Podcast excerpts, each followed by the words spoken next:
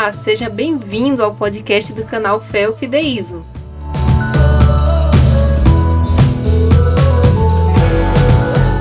O podcast de hoje é um comentário da lição da Escola Sabatina feito pelo pastor Gilberto Tais. Esse mesmo comentário pode ser baixado por escrito no blog feofideísmo.com ou diretamente no site da CPB acessando mais.cpb.com.br na seção Lições, Adultos, Lição da Semana e Comentários. Aproveite também para se inscrever no canal Feofideísmo no YouTube e também no Instagram do pastor Gilberto Tais. O Tais é T-H-E-I-S-S. Fique agora com o comentário da lição. Até mais!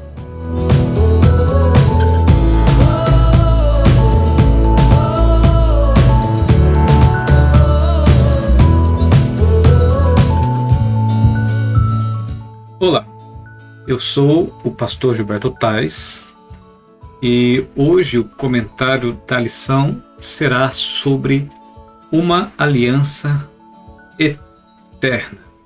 E vou falar um pouco, por exemplo, sobre a aliança que Deus fez, que Deus estabeleceu com Abraão.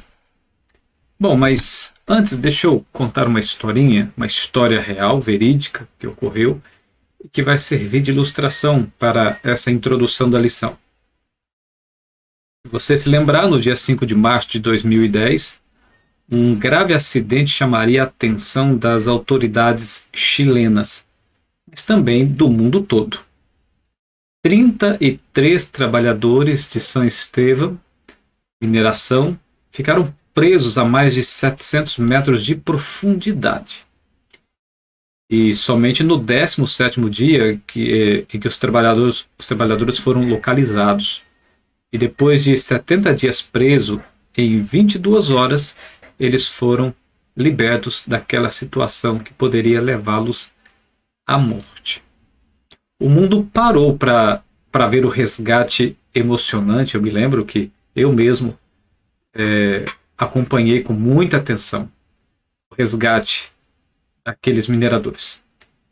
Uh, e olha, esse, essa luta, essa tentativa de resgatá-los foi muito emocionante porque foram dias de perseverança, foram dias de luta, foram dias de bravura, foram dias de obcecada paixão para que eles pudessem ser retirados lá do fundo da terra. O empenho da equipe é, comprometida possibilitou que todos, todos saíssem com vida. De forma semelhante, de forma bem semelhante, quando a humanidade caiu na ruína do pecado, o céu todo se arregimentou e Deus prontamente materializou o plano para re resgatar a terra dessa terrível tragédia. O, o trabalho que, que envolve a Trindade, que envolve os anjos e aqueles que se alistam à equipe de resgate, é, aqui na Terra, os discípulos de Cristo, os soldados de Cristo, os que se encontram com Cristo e agora se tornam soldados de Cristo, é, por conta de toda essa mobilização de toda essa equipe, tornou-se incessante, intenso e apaixonante a luta contínua, constante para libertar pessoas da tragédia do pecado. Todos com o mesmo objetivo: retirar o máximo possível de pessoas das profundezas ou das, da, das profundidades da perdição. Foi Deus quem pensou, foi Deus quem criou e foi Deus quem executou esse plano. Agora, agora pelo seu mérito e pela sua graça, ele alista, por meio da aliança, os que estavam perdidos para alcançar os que ainda se encontram perdidos. Essa obra se tornou um verdadeiro trabalho de equipe.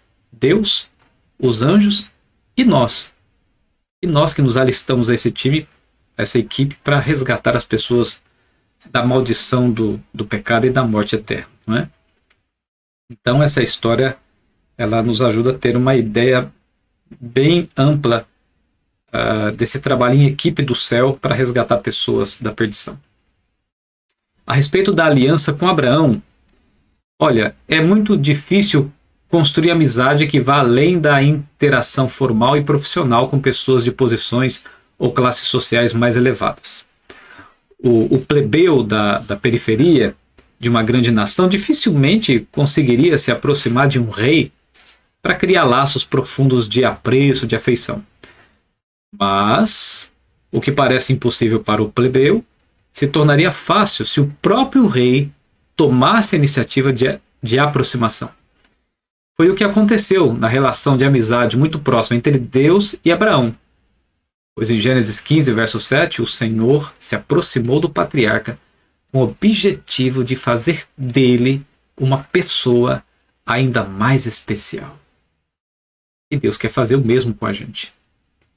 Percebemos isso analisando as palavras que Deus usou na conversa com o patriarca. Deus disse é, três coisas importantes. Primeiro, ele disse: Eu sou o Senhor. Depois, ele disse: Que eu tirei. E depois, ele disse: Dar-te por herança. Então, por exemplo, na expressão Eu sou o Senhor. Essa expressão Eu sou o Senhor denota a autoridade de quem deseja estabelecer a aliança. Não se tratava de um chefe de, de uma empresa, um rei, um governante humano, mas era o próprio Jeová, o Rei do universo, chamando seu servo para uma parceria para toda a vida. Como Deus era o Senhor, aquele que, que falava e passava diante dos animais sacrificados ao meio, demonstrava que a aliança era incondicional e seu cumprimento dependia inteiramente de Deus, ainda que nem todos aceitassem, pela fé, as bênçãos da aliança. O nome de Deus aparece como marca registrada dessa parceria eterna que ele estava desejoso de realizar com seu servo e, e seus descendentes também. Conhecê-lo como Senhor é perceber que suas promessas são confiáveis e também eternas. Agora, a respeito da expressão que o tirei, a, a introdução histórica nessa aliança, juntamente com o Eu sou o Senhor, prefigura o Êxodo e os Dez Mandamentos, lá de Êxodo 20. O Êxodo de Abraão e o Êxodo de Israel do Egito são os dois eventos centrais que culminam na formação de Israel nos aspectos físicos e também espiritual. Abraão, nesse caso, se tornaria o pai dessa nova aliança e da nação. A respeito da expressão dar-te por herança, o termo hebraico aqui denota um sentido de posse. Significa, sabe o quê? Significa que Abraão e seus descendentes, eles receberiam a herança de Deus. A herança eterna da aliança. Neste caso, todos os descendentes espirituais de Abraão, incluindo a igreja atual, incluindo você e eu, são herdeiros conforme a promessa são herdeiros conforme a promessa. Isso está registrado em Gálatas capítulo 3, verso 26 a 29. Agora, será que essa promessa existe nela alguma garantia? Eu vou falar um pouco então sobre a garantia divina, tá bom? Em Gênesis 17, verso 1, é descrito que Deus se, se apresentou a Abraão como todo-poderoso, o El Shaddai.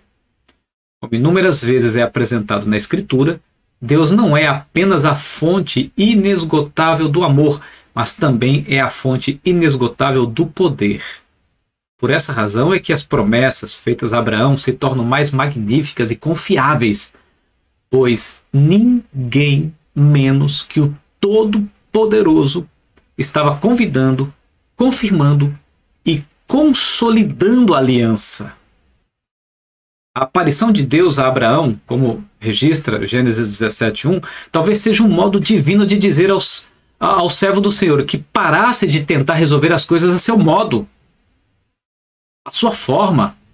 Deus desejava nessa aliança que o seu servo seguisse os seus projetos de vida, os projetos de vida de Deus.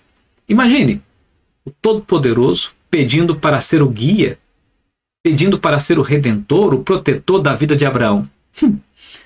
É, ele pede para ser da nossa vida também. Mas olha, essa intervenção divina é a mesma que Deus deseja fazer com todos nós, com você, amigo, com você que está ouvindo. De igual forma, ele nos convida a fazer uma aliança eterna, como fez com Abraão. O Todo-Poderoso faz um chamado especial de confiança para que nós descansemos em seus braços de amor, de cuidado e de proteção.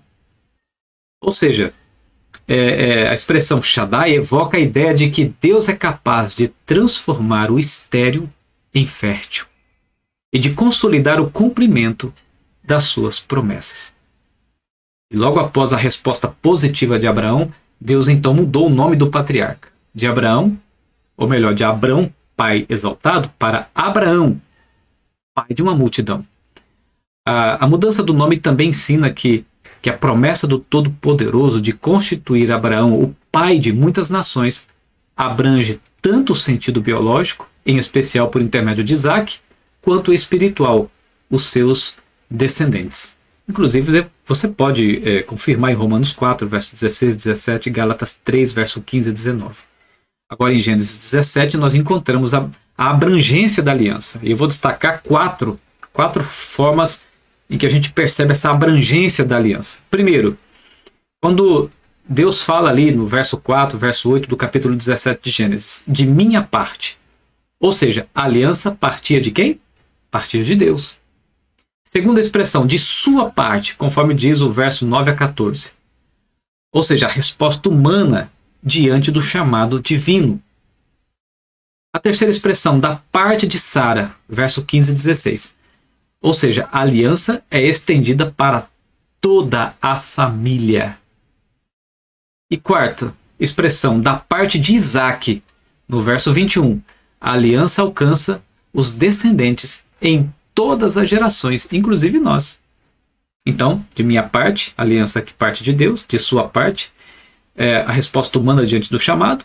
Terceira parte é a, da parte de Sara, aliança estendida para toda a família. E depois, da parte de Isaac, aliança estendida para todo remanescente, ou para todo descendente, alcançando inclusive os cristãos o, do século 21.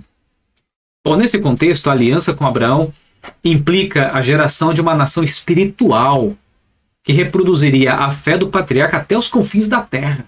Não é isso que diz Gênesis capítulo 12, verso 3 e 4? Portanto, amigos, designa uma relação salvífica espiritual do Todo-Poderoso com todos os descendentes espirituais do patriarca que se achegarem a ele. Bom, é, eu creio que foi bem empolgante o comentário até aqui, né? É maravilhoso ouvir, é, ou ler, ou aprender, é, receber de Deus uma instrução tão bela como esta, onde o Todo-Poderoso deseja fazer uma aliança eterna com a gente, para guiar nossa vida, para escrever a nossa história, para nos dar cuidado e proteção. Então, para finalizar esse comentário, Deus não se compromete apenas com Abraão mas com toda a sua descendência espiritual que exerce semelhante fé.